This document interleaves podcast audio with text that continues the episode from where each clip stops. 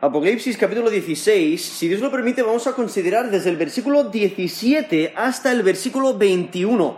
Apocalipsis 16, del 17 al 21. Si Cristo no es tu Señor y Salvador, no escaparás el juicio futuro. Si Cristo no es tu Señor y Salvador, no escaparás el juicio futuro. Aquí en Apocalipsis capítulo 16 nos describe las últimas plagas, las últimas siete plagas que son las últimas plagas que eh, van a ocurrir sobre la tierra y nos dice en 1 Tesalonicenses 5, versículo 9, porque no nos ha puesto Dios para ira, sino para alcanzar salvación por medio de nuestro Señor Jesucristo. Entonces, aquellos que son creyentes, aquellos que han puesto su fe y confianza en Jesús como Señor y Salvador, son los que no van a sufrir la ira de Dios. Entonces, si tú eres creyente hoy en día, no tienes que preocuparte de recibir la ira de Dios. Porque aquí mismo nos dice en 1 Tesalonicenses 5, versículo 9, porque no nos ha puesto Dios para ira, sino para alcanzar salvación por medio de nuestro Señor Jesucristo. Lo que nos dice Juan 3, 36, Juan 3, 36, nos dice, el que cree en el Hijo tiene vida eterna, pero el que rehúsa creer en el Hijo no verá la vida, sino que la ira de Dios está sobre él.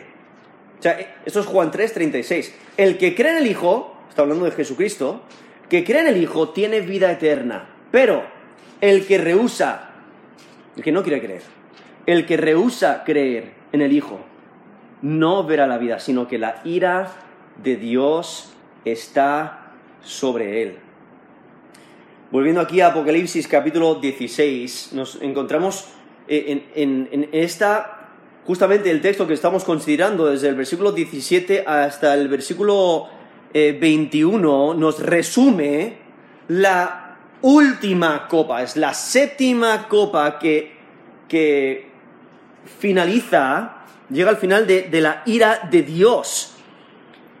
Y lo interesante es que vemos como incrementa la ira, incrementan los juicios, incrementa la severidad, porque llega al fin. Y el, y el, apóstol Juan va directamente de la sexta copa a la séptima copa, sin interludio ni demora. Y la la extensión de la séptima copa y la plenitud de su descripción encajan con su lugar de última plaga. Ahora, la, mayoría de los comentaristas creen que la séptima copa no termina en el capítulo 16, sino estos versículos que encontramos aquí del versículo 17 hasta el versículo 1 simplemente está presentando un resumen de la séptima copa, sino que la séptima copa incluye la caída de Babilonia, que encontramos aquí en el capítulo 17 y capítulo 18. Eh, y lo que hay que recordar es el, en Apocalipsis 15, versículo 1, nos dice, viene el cielo otra señal, grande y admirable, siete ángeles que tenían las siete plagas postreras. Entonces ahí habla de estas últimas siete eh, plagas que son estas siete copas de la ira de Dios, y son las últimas. ¿Por qué? Nos dice ahí Apocalipsis 15.1, porque en ellas se consumaba la ira de Dios. Entonces, estas últimas plagas finalizan la ira de Dios. Eso es en Apocalipsis 15, versículo 1. Y de lo que está hablando, está hablando de la ira final. Ahora, en Romanos 2.5 nos dice, pero por tu dureza y por tu corazón no arrepentido, atesoras para ti mismo ira, para el día de la ira y de la revelación del justo juicio de Dios. O sea, los rebeldes, ¿qué es lo que reciben? ira, porque no quieren arrepentirse. En Romanos 2, versículo 8, pero la ira, pero ira y enojo a los que son contenciosos y no obedecen a la verdad, sino que obedecen a la injusticia. Son Romanos 2, versículo 8. O en Efesios 5, versículo 6, nadie os engañe con palabras vanas, porque por estas cosas viene la ira de Dios sobre los hijos de desobediencia. Esos Efesios 5, 6.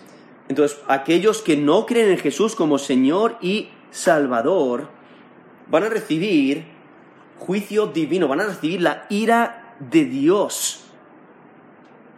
Y aquí el texto habla de la consumación de la ira de Dios con el tiempo pasado, porque desde, desde la perspectiva de Dios ya ha ocurrido. Porque lo que Él decide hacer va a ocurrir, sin lugar a duda. Perspectiva humana aún queda en el futuro. ¿no? Aquí Apocalipsis es, una predicción del futuro, pero Dios sabe exactamente lo que, va, lo que va a acontecer y cómo va a acontecer. Entonces, para Él eh, es, es pasado. Habla de ello de manera en el pasado. Y es que la ira de Dios y del Cordero, que empezó con los sellos, llega a su cima, llega a su auge con estas últimas siete plagas. Estas plagas, estas últimas siete plagas son definitivas. Y son las últimas plagas que el mundo conocerá. Y aquí estamos en la séptima, la séptima copa, que es la última copa. Y al ser la última, pues entonces es eh, cuando termina, sus juicios se acaban. Y por ello tiene que llegar hasta la, consumación de, la ira y, los juicios que eh, vemos el castigo y el juicio sobre el dragón en capítulo 20, versículo 10, cuando dice el diablo que los engañaba, esto es Apocalipsis 20, 10, fue lanzado al lago de fuego y azufre donde estaba la bestia y el falso profeta, y serán atormentados día y noche por los siglos de los siglos. Eso es Apocalipsis 20, versículo 10. Y luego en, versículo 15, Apocalipsis 20, versículo 15, dice, y el que no se halló inscrito en el libro de la vida fue lanzado al lago de fuego. Entonces vemos eh, esos juicios finales. Entonces, esta séptima copa, este, e, e, este último juicio, posiblemente los efectos de, esta, de este juicio se extiendan hasta la nueva creación, llegando incluso posiblemente hasta el capítulo 22, versículo 5, porque viendo que, se, eh, que la ira de Dios llega a su final, a, su, a la consumación de la ira de Dios.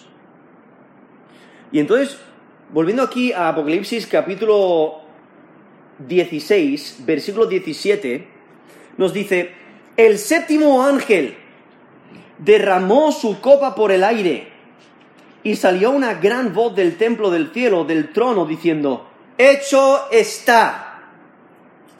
Entonces hubo relámpagos y voces y truenos y un gran temblor de tierra, un terremoto tan grande cual no lo hubo jamás, desde que los hombres han estado sobre la tierra.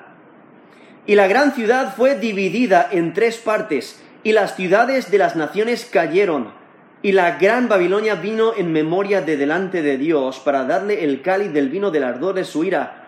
Y toda isla huyó, y los montes no fueron hallados, y cayó del cielo sobre los hombres un enorme granizo, como del peso de un talento, y los hombres blasfemaron contra Dios por la plaga del granizo, porque su plaga fue sobremanera grande. He leído el texto ahí de Apocalipsis capítulo 16, desde el versículo 17 hasta el versículo 21. Y vemos aquí a este séptimo ángel que derrama su copa por el aire. Ahora, esta plaga es la más extensa de todas, ¿no? Es la plaga final. Y tiene impacto, un impacto más grande que las demás plagas. Porque aquí impacta el aire. Y el aire está hablando de, del aire que, que el hombre respira. O sea, es el lugar donde se forman las tormentas, Los truenos, los relámpagos y el granizo que vemos aquí, eh, que, menciona aquí el texto, que son causas de esta, del derramamiento de esta copa, no está hablando de la región del mal, del cual nos habla Efesios 2, versículo 2, cuando nos habla del príncipe de la potestad del aire, simplemente está hablando de, de lo que es eh, la, la, atmósfera terrestre, ¿no? Entonces, vemos que impacta el aire. Y nos dice el texto, y salió, esto es Apocalipsis 16, versículo 17, y salió una gran voz del templo del cielo, del trono. Entonces, ¿quién es el que está hablando? ¿Quién es el que levanta la voz? Y es una gran voz. Obviamente está hablando de Dios, ¿no? Porque sale del templo y sale del, trono del cielo.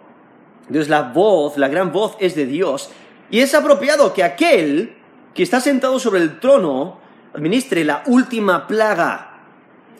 Su gran voz indica una naturaleza climática climática, de, la, naturaleza climática de esta copa. Y por eso dice, hecho está. Realmente nos recuerda esas palabras de Jesús en la cruz cuando él dice, consumado es. ¿No? Ya está. Y lo que Dios está diciendo aquí es que ya está, e-, este es el fin. Aquí se, derrama toda la ira eh, ya, ya no hay necesidad de más, se va a completar el juicio, cada uno va a recibir lo que merece. Los únicos que van a escapar son los que han puesto su fe y confianza en Jesús como Señor y Salvador, porque Él es el que les rescata de la ira de Dios, porque Él toma nuestro castigo sobre su cuerpo. Nos dice eh, Primera de Pedro capítulo 2 versículo 24, quien llevó él mismo nuestros pecados en su cuerpo, sobre el madero, para que nosotros, estando muertos a los pecados, vivamos a la justicia, y por cuya herida fuisteis sanados. Eso es Primera de Pedro capítulo 2 versículo 24. Está enfatizando que Cristo murió por nosotros en segunda de Corintios, Corintios capítulo 5, versículo 21, al que no conoció pecado, por nosotros lo hizo pecado, para que nosotros fuésemos hechos justicia de Dios en él. O sea, Cristo muriendo en nuestro lugar y Dios acepta su sacrificio por nosotros.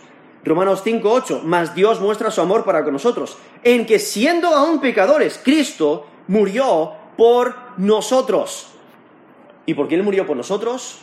Si aceptamos su sacrificio, no vamos a recibir la ira de Dios, porque Él tomó la ira de Dios por nosotros. Él fue herido por nuestras transgresiones, eh, nos dice Isaías 53. Entonces, viendo eh, e-, esa salvación tan grande, ¿cómo debemos de vivir? Pero aquí el Dios dice, hecho está.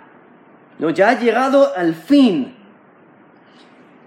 Viendo aquí que eh, él, es el que está organizando todo, Él es el que lo controla todo en su soberanía, Él es el que ha puesto en marcha esta última serie de plagas. Y la acción con su anuncio indica que el clímax ha llegado y continúa ahora y para siempre.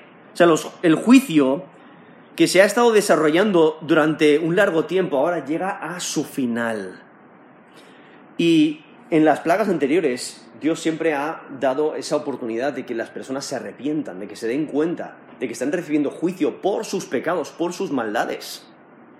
Deben de arrepentirse, pero ellos persisten en rebelarse, persisten en rechazar a Dios. Y lo que, lo, lo que nos dice en Apocalipsis 10, versículo 7, Dice, sino que en los días de la voz del séptimo ángel, cuando comience a tocar la trompeta, el misterio de Dios se consumará, como él lo anunció a sus siervos, los profetas. Eso es en Apocalipsis, Apocalipsis 10, versículo 7, donde anticipa estos eventos finales de la séptima copa. Hay que recordar que los sellos eh, son los primeros juicios y el, el séptimo sello abre las siete trompetas y luego la séptima trompeta abre las, las, siete copas y entonces llegamos aquí a la séptima copa. Y entonces ahí, en ese texto, en Apocalipsis 10, versículo 7, está pensando en, en, la, en esa consumación de la ira de Dios. Y se prolonga hasta la declaración similar que encontramos en Apocalipsis 21, versículo 6, cuando dice en Apocalipsis 21, versículo 6, y me dijo, hecho está. No, ahí en Apocalipsis 21, versículo 6, está mirando hacia atrás, hacia lo que ha acontecido, pero aquí, en Apocalipsis 17, versículo, perdón, Apocalipsis 16, versículo 17, está mirando hacia adelante, cuando está diciendo, hecho está, ¿no? Estas son las últimas plagas. El juicio se acaba con, con esta última copa. Y en esta copa resulta que el cielo se abre y desciende el Hijo de Dios para la batalla final que encontramos ahí en Apocalipsis capítulo 19. Pero entonces nos dice, en, volviendo aquí a Apocalipsis capítulo 16, versículo 18, eh, dice, entonces, no, porque ¿qué es lo que acaba de ocurrir? Versículo 17, el séptimo ángel derrama sus copas por el aire y salió una gran voz del cielo que, del trono diciendo, hecho está, versículo 18, entonces hubo relámpagos y voces y truenos y un gran temblor de tierra, un terremoto tan grande cual no lo hubo jamás desde que los hombres han estado sobre la tierra. Aquí presenta una, teofanía por medio de una tormenta. O sea, Dios se está revelando por medio de una tormenta. Como nos dice en Isaías 29, 6, por Jehová de los ejércitos serás visitada con truenos, con terremotos y con gran ruido, con torbellino y tempestad y llama de fuego consumidor. Eso es Isaías 29, versículo 6. Es similar a, cuando eh, Dios se presenta sobre el, monte Sinaí, ahí en Éxodo 19, del 16 al 18, dice, Aconteció que al tercer día, cuando vino a la mañana, vinieron truenos y relámpagos y espesa nube sobre el monte y sonido de bocina muy fuerte. Y se estremeció todo el pueblo que estaba en el campamento. Y Moisés sacó del campamento al pueblo para recibir a Dios y se detuvieron al pie del monte, todo el monte Sinaí humeaba, porque Jehová había descendido sobre él en fuego, y el humo subía como el humo de un horno, y todo el monte se estremecía en gran manera. Eso es Éxodo 19, del 16 al 18.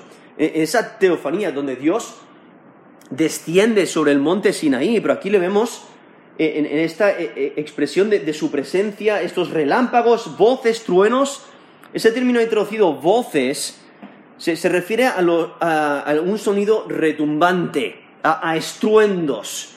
Todos lo hemos escuchado en una tormenta donde eh, no solamente hay relámpagos, hay truenos, sino también hay esos, eh, esos sonidos retumbantes, esos estruendos. Y, a eso eh, es lo que se refiere.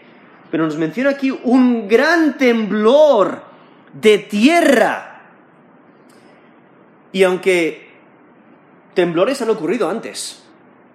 En el sexto sello, en Apocalipsis 6.12, también en la sexta trompeta, en Apocalipsis 11, versículo 13, pero no han ocurrido con esta, esta proporción, porque aquí nos menciona un terremoto tan grande cual no lo hubo jamás desde que los hombres han estado sobre la tierra.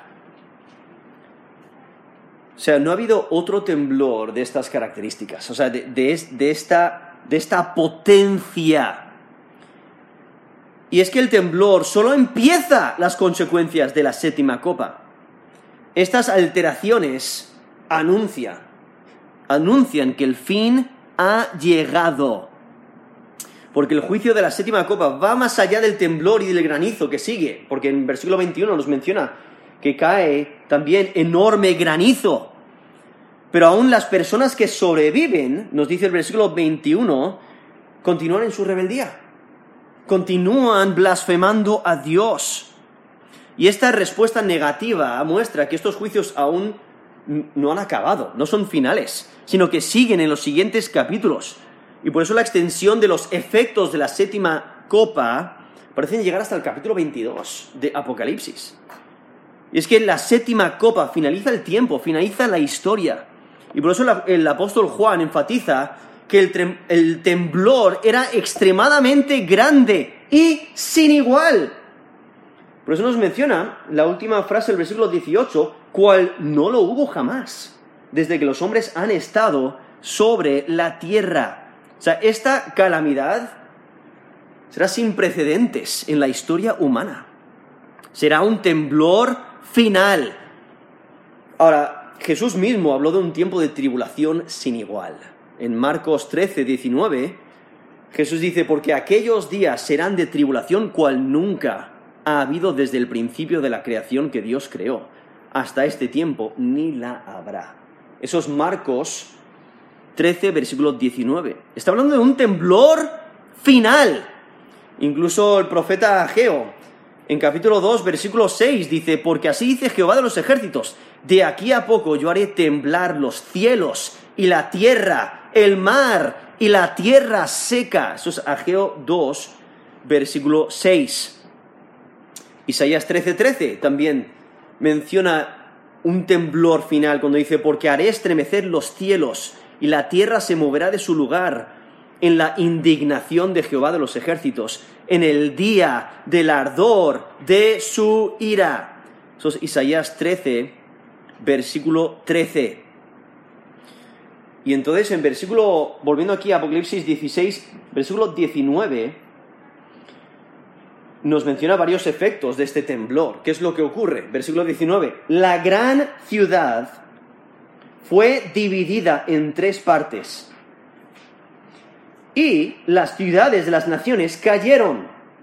Y la gran Babilonia vino en memoria de delante de Dios para darle el cáliz del vino del ardor de su ira. Y aquí está presentando el resultado ¿no? de este gran temblor. Es un resultado instantáneo. Ahora, aquí menciona la gran ciudad, pero si notáis, menciona la gran ciudad, luego las ciudades de las naciones y luego la gran Babilonia.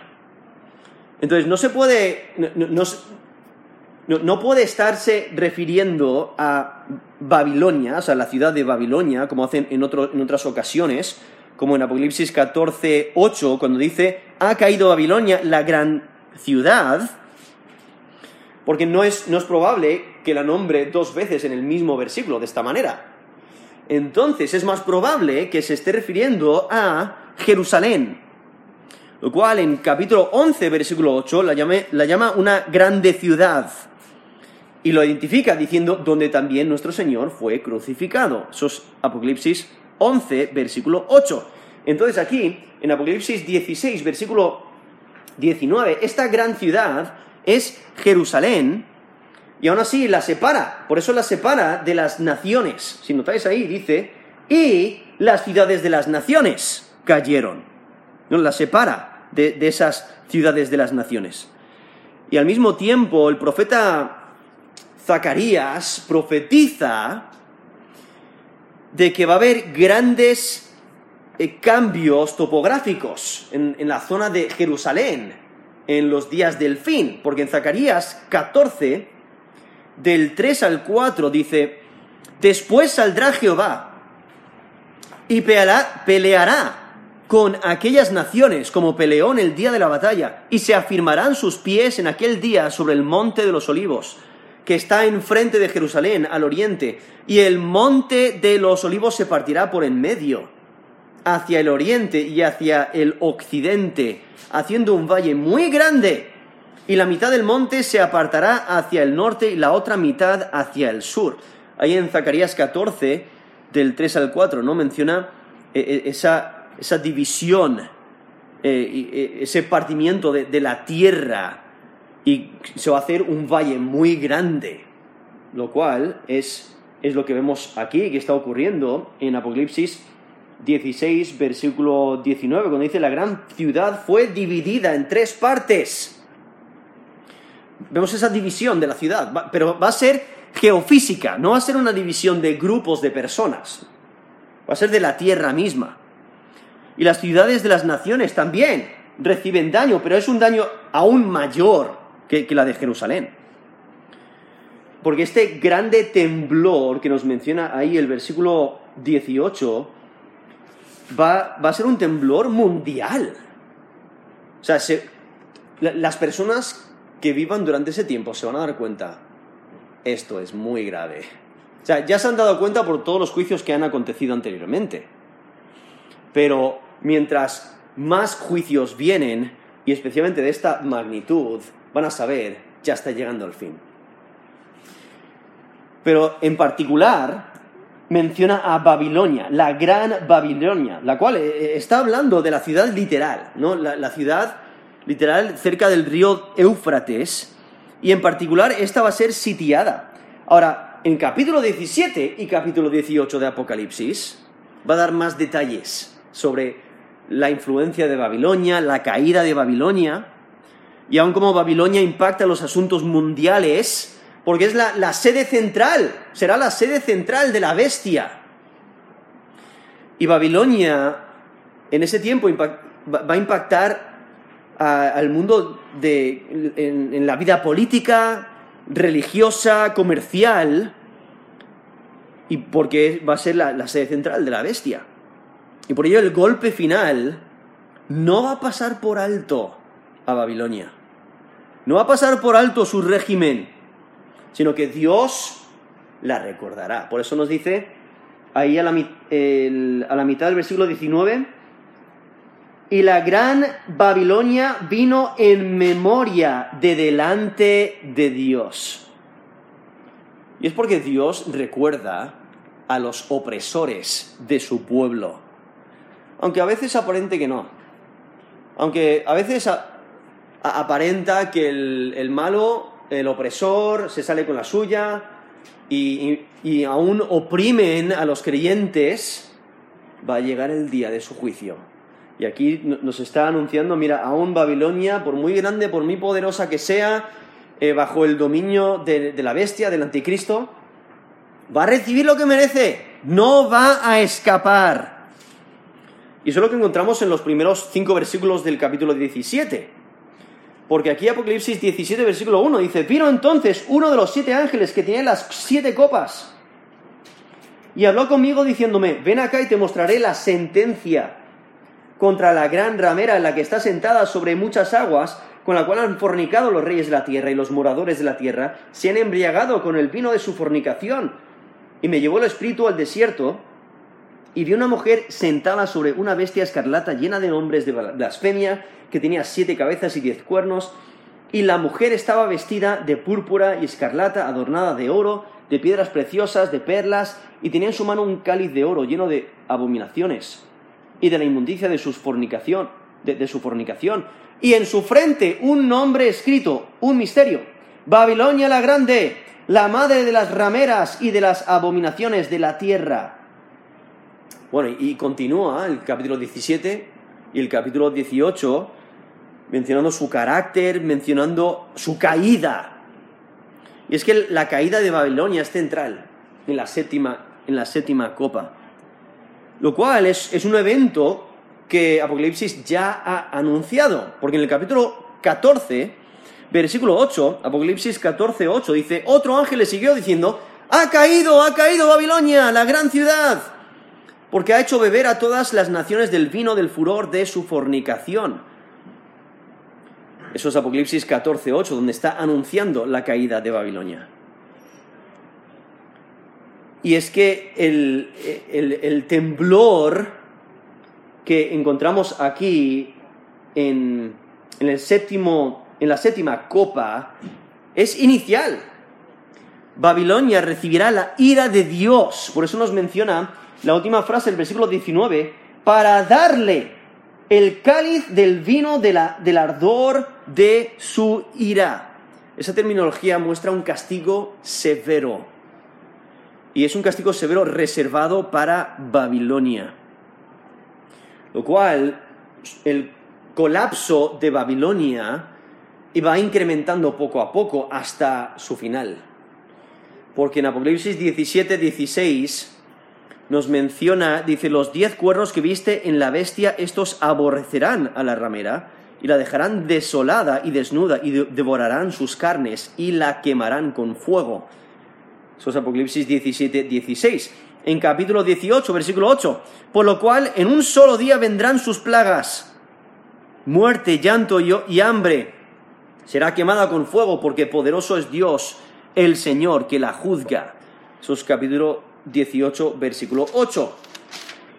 Y incrementa su caída hasta la batalla final, que encontramos ahí en Apocalipsis 19, desde el 17 al 21. Dice, y vi a un ángel que estaba en pie en el sol y clamó a gran voz diciendo a todas las aves que vuelan en medio del cielo, venid y congregaos a la gran cena de Dios, para que comáis carnes de reyes y capitanes, carnes de fuertes, carnes de caballos y de sus jinetes, carnes de todos, libres y esclavos, pequeños y grandes.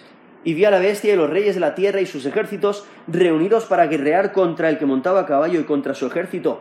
Y la bestia fue apresada, y con ella el falso profeta que había hecho delante de ella las señales con las cuales había engañado a los que recibieron la marca de la bestia y habían adorado su imagen. Estos dos fueron lanzados vivos dentro de un lago de fuego que arde con azufre, y los demás fueron muertos con la espada que salía de la boca del que montaba a caballo, y todas las aves se saciaron de las carnes de ellos.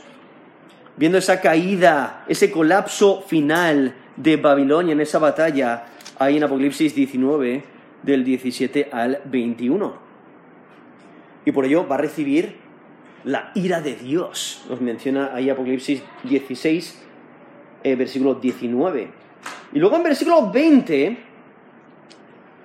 vuelve a mencionar los efectos del gran temblor. O sea, ese temblor va a ser tan grande que va a afectar todo el mundo. Va a ser mundial. Y nos menciona en versículo 20, toda isla huyó. Lo que aparenta es que está mencionando que las islas se hunden del gran temblor. Y aún nos dice los montes no fueron hallados, o sea, simplemente desaparecen de ese gran temblor. Ahora, posiblemente con esas palabras está eh, anunciando la recreación, porque luego en capítulo 20 Versículo 11 nos dice, vi un gran trono blanco y al que estaba sentado en él, de delante del cual huyeron la tierra y el cielo, y ningún lugar se encontró para ellos. Eso es Apocalipsis 20, versículo 11. Luego en capítulo 21, del 1 al 2, dice, vi un cielo nuevo, una tierra nueva, porque el primer cielo y la primera tierra pasaron, y el mar ya no existía más. Y yo, Juan, vi la santa ciudad la nueva Jerusalén descender del cielo de Dios, dispuesta como una esposa ataviada para su marido. Entonces, eh, eh, estas palabras aquí en Apocalipsis 16, eh, versículo 20, posiblemente esté hablando de esa recreación, ¿no? La, va a haber una nueva creación. La, primera tierra, el primer cielo, pasarán. O sea, todo lo que ves ahora mismo se va a destruir y Dios va a crear otra vez. Va, a haber una nueva creación. Y lo que está hablando, estos cambios van a ser cambios topográficos literales. No van a ser agitaciones políticas, no, eh, estamos hablando de cosas literales. Las islas y los montes van a desaparecer. Y entonces continúa con estos efectos de esta copa, en el versículo 21 dice, y cayó del cielo sobre los hombres un enorme granizo, como del peso de un talento. Entonces, no solamente empieza esta copa con, con un gran temblor mundial, que eh, no hay otro igual, porque nos menciona ahí al final del versículo 18, no lo hubo jamás desde que los hombres han estado sobre la tierra. Pero aquí en versículo 21 nos menciona un enorme granizo como del peso de un talento. Ahora, esos, esos detalles, esa descripción del granizo, dice, del peso de un talento. Obviamente esta plaga de granizo nos recuerda a la séptima plaga en Egipto, nos menciona Éxodo 9, del 23 al 24, pero aquí nos menciona el peso de cada pieza de granizo es de un talento. Ahora, un talento eh, es, una medida de peso, ¿vale? Una medida de peso en la antigüedad y, variaba dependiendo del, imperio de donde, donde se medía. y por lo general variaba entre 26 kilos a 36 kilos. Lo que pasa es que en el Nuevo Testamento hubo un cambio. En el, tiempo del Nuevo Testamento se incluyó lo que se, llama, lo que se llama un talento pesado. Un talento pesado era de 58 kilos, 58 con 6 kilos. Perdón, 58 con 9 kilos. Aunque sea un talento pequeño. Un talento pequeño, un talento grande, el talento pequeño era de 26 kilos. ¿Os podéis imaginar granizo de, ese peso cayendo del cielo. O sea, eso lo destruye todo. Hoy en día hay, hay grandes granizos, algún granizo el tamaño de una pelota de tenis a veces caen y eso arrasa. O sea, os podéis imaginar algo que posiblemente sería 100 veces más grande que eso. O sea, algo extremadamente enorme. Viendo, este es el fin. Este es el juicio final. Dios está castigando a los rebeldes. Pero aún queda juicio. Y por ello, aquí en versículo 21 dice, cayó del cielo sobre los hombres un enorme granizo del peso de un talento. Y vemos que aunque los hombres entienden la fuente, o sea, ellos entienden el origen, quién es el que les está mandando estos juicios. Ellos saben de dónde viene este granizo. Ellos continúan blasfemando y rebelándose contra Dios. Nos dice la última parte del versículo 21. Los hombres blasfemaron contra Dios por la plaga del granizo, porque su plaga fue sobremanera grande. El hecho de que algunos sobreviven, algunos rebeldes sobreviven, eso indica que el juicio aún no ha acabado por completo, porque van a recibir lo que merecen. Porque ese texto en capítulo 15 eh, de Apocalipsis, versículo 1, nos menciona, vi el cielo otra señal grande y admirable, siete ángeles que tienen las siete plagas postreras, porque en ellas se consumaba la ira de Dios. Entonces aún queda juicio por venir. Pero aquí vemos este grande granizo, lo cual en las escrituras el granizo indicaba juicio divino. Tenemos varias situaciones donde Dios castiga con granizo. Ya he mencionado la séptima plaga de Egipto ahí en Éxodo 9, del 23 al 24. Podemos pensar también en esa batalla de los cinco reyes que pelearon contra Gabaón, ahí en Josué 10, pero cuando eh, cuando Israel, que eran los aliados de Gabaón, se enfrentaron a esos cinco reyes, Dios mandó eh, grandes piedras de granizo y nos dice, fueron más los que murieron por las piedras de granizo que los que los hijos de Israel mataron a espada. Eso es Josué 10, versículo 11. También en Ezequiel, Ezequiel 38, del 22 al 23, nos menciona la derrota de Gog, y fue por... Eh, Dios mandó piedras de granizo como juicio. Eso es en Ezequiel 38 del 22 al 23. Y es que eh, este grande granizo es, es literal, debemos de tomarlo de una manera literal, porque no tendría sentido que los hombres blasfemasen a Dios si solo fuera simbólico. Pero aquí vemos a estos hombres que blasfeman a Dios, blasfeman contra Dios. Estos son los que son leales a la bestia, de los cuales nos mencionó el versículo 2, Apocalipsis 16, versículo 2, cuando nos menciona la, la, la, mitad del versículo dice, sobre los hombres que tenían la marca de la bestia y que adoraban su imagen. estos son los rebeldes, son leales a la bestia. Y el granizo no, no los mató a todos, Porque hay algunos que continúan blasfemando contra Dios. Y esa blasfemia muestra su rebeldía. Aunque Dios les castiga, continúan rebelándose, continúan blasfemando. Y aunque saben el origen, saben que Dios es el que les está mandando el granizo, ellos responden con rebeldía.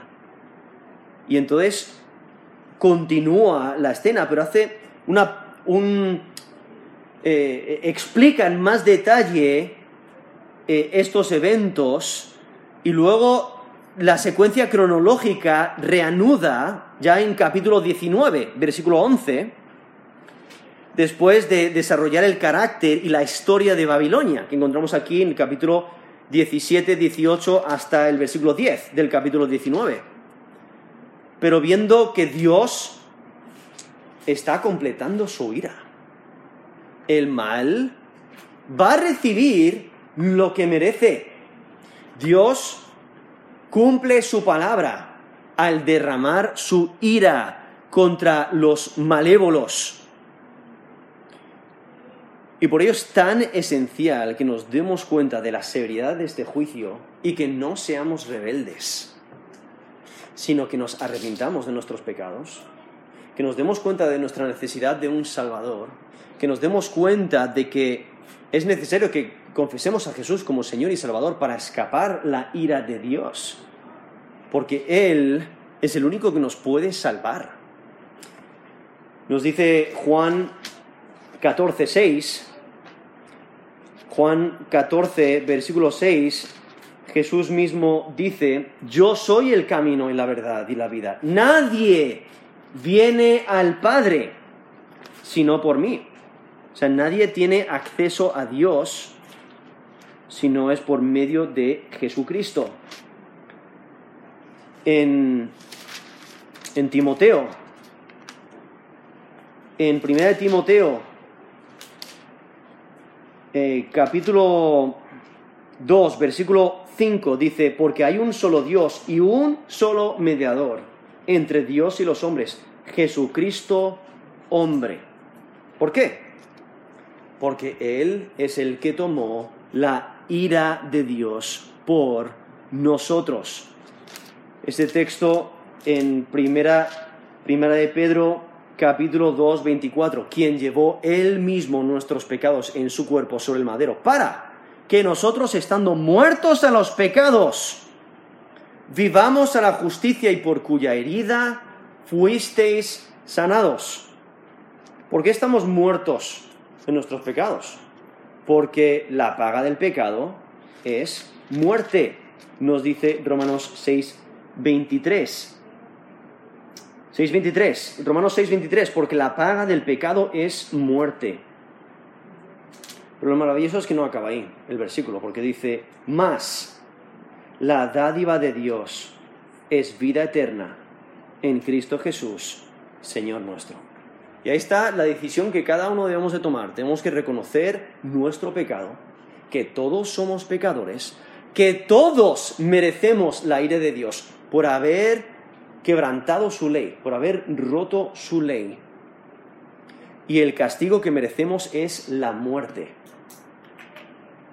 Pero Dios es misericordioso, un Dios lleno de amor, lleno de bondad, proveyendo un sustituto que muere en nuestro lugar.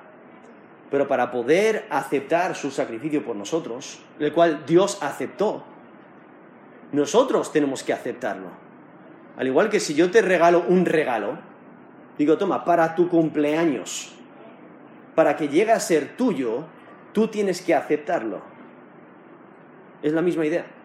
Dios proveyó la solución. Es una dádiva, es un regalo. No te lo puedes merecer, no lo puedes comprar.